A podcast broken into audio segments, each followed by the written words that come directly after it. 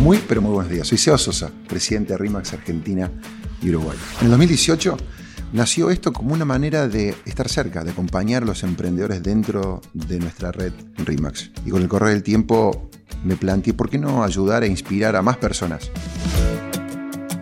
Así que nació este podcast, Emprende con propósito, contando mis errores y mis aciertos como emprendedor, como empresario, como persona que enfrenta los mismos desafíos que vos. Hoy, Emprende con propósito es escuchado en México, en Perú, en Colombia, en Chile, en España y en otros países de América Latina. Y a lo largo del tiempo hemos ido sumando también la historia de otras personas que comparten nuestros valores, nuestros ideales y este propósito.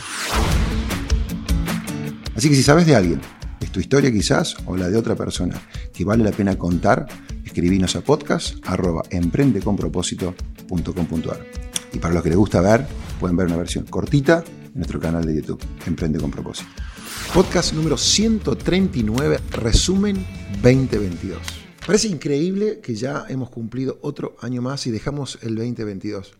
Hay una frase que Doti viene repitiendo bastante últimamente que dice, emprender es sostener compromisos aún en momentos de crisis. Y no sé si crisis, pero hemos tenido muchos momentos, y yo he tenido varios momentos, debo confesar también, donde uno dice, seguir y seguir y seguir, sostener. Y acá estamos, todas las semanas a lo largo de este 2022 el equipo de Emprende ha dejado todo para traer valor eh, y compartir de manera abierta y, realmente acercar, no solamente que de repente mis historias o anécdotas, reflexiones, sino las de terceros que agreguen valor a esta comunidad. Así que feliz, agradecido de otro año más.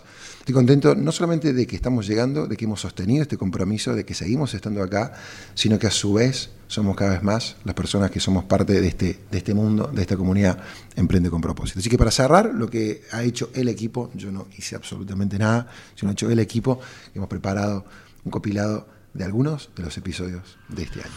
Algo que disparó esta conversación y este tema que quiero dejarles a ustedes fue una conversación que tuve con Doti. Y ella se puso a ver hace un tiempo la serie de Simón Bolívar.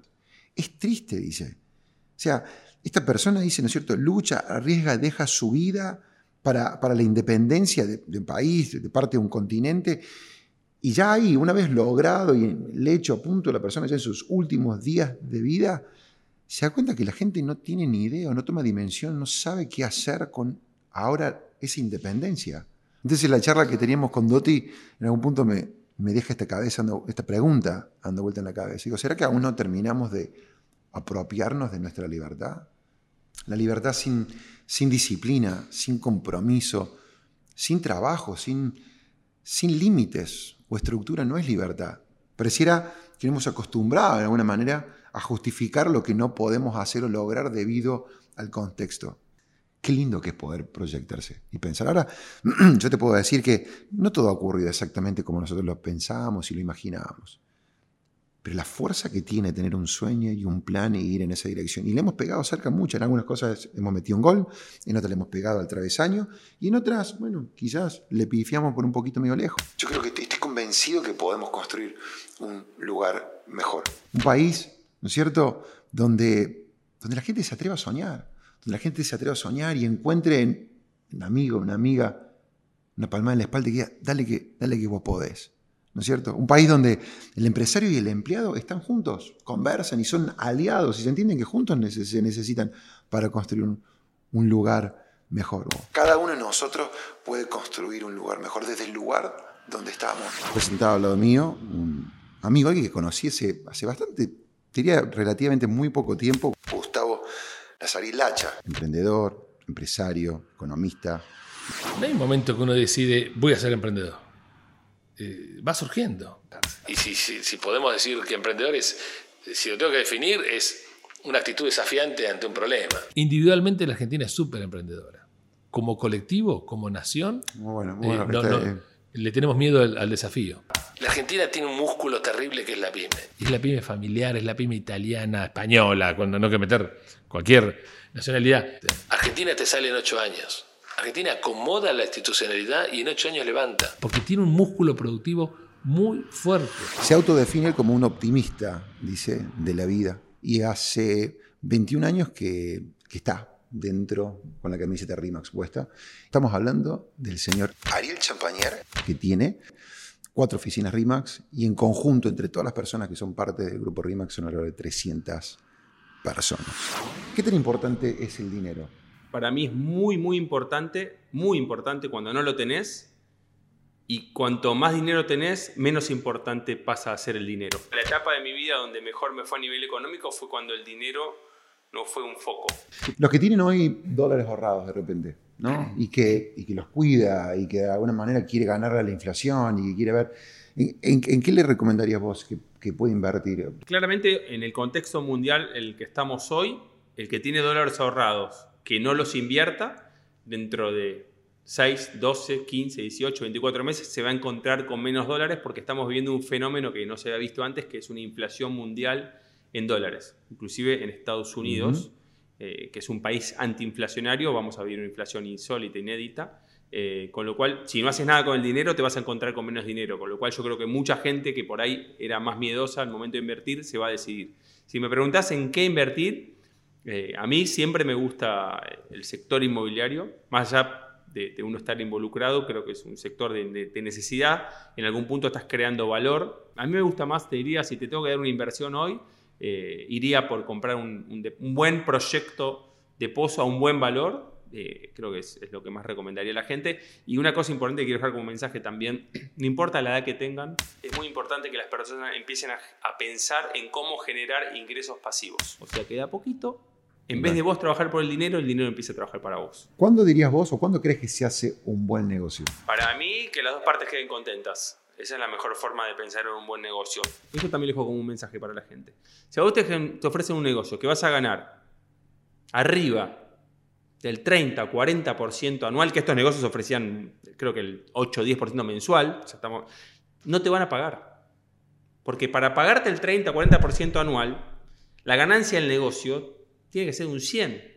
¿Y cuántos negocios ganan un 100% anual? Entonces, abran los ojos no existen los milagros. O sea, para hacer dinero hay que tener paciencia. No existe eso, eso de, de un día para otro soy millonario. No existe. Y otra cosa que aprendí, cuando vas a analizar un negocio, tiene que ser negocio en ese momento. No podés especular con que los precios suban para que los números para Que cierren el número. Yo, personalmente, en los Estados Unidos, eh, viví la época de la burbuja inmobiliaria, donde comprabas un departamento a precio mercado, no hacías nada y a los seis meses valía un 30% más y lo vendías.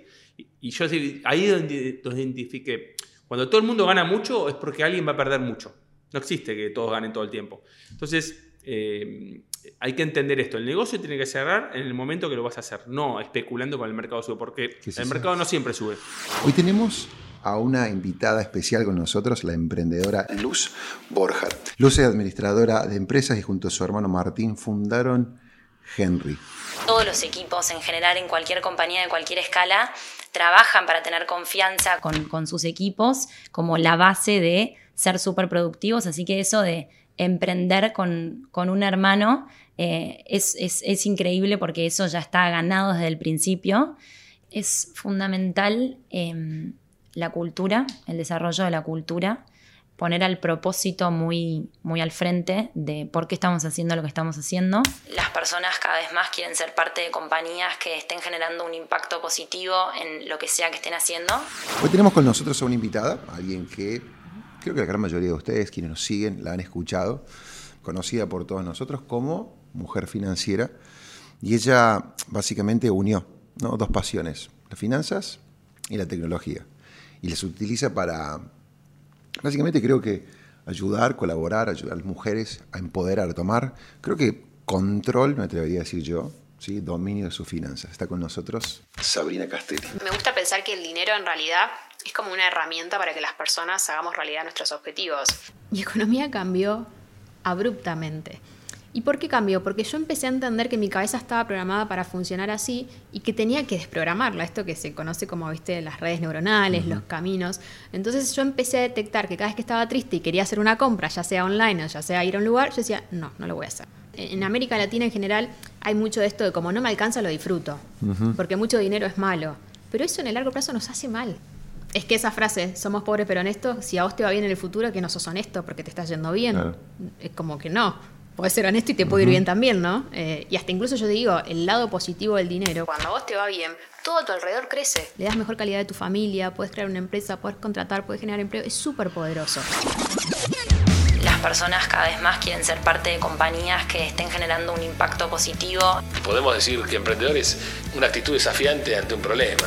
Emprender es sostener compromisos aún en momentos de crisis.